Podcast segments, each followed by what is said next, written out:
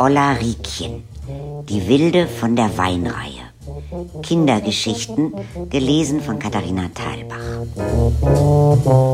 Schlüssel zum Raucherzimmer.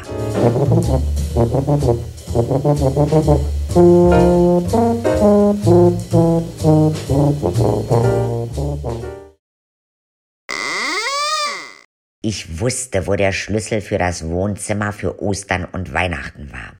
Und auch der Schlüssel fürs Rauchzimmer. Ich habe mich öfter im Raucherzimmer versteckt. Da, wo Tante Lottes alter Kinderwagen drin gestanden hat, war noch eine Kammer. Und das war ein schönes, großes Zimmer mit einer alten Tür. Die war aber kaputt. Und dann haben sie oben so Pappe dran gehabt. Pappe, so dicke. Da hat der Dieter gewohnt. Der war bei meinem Opa Geselle.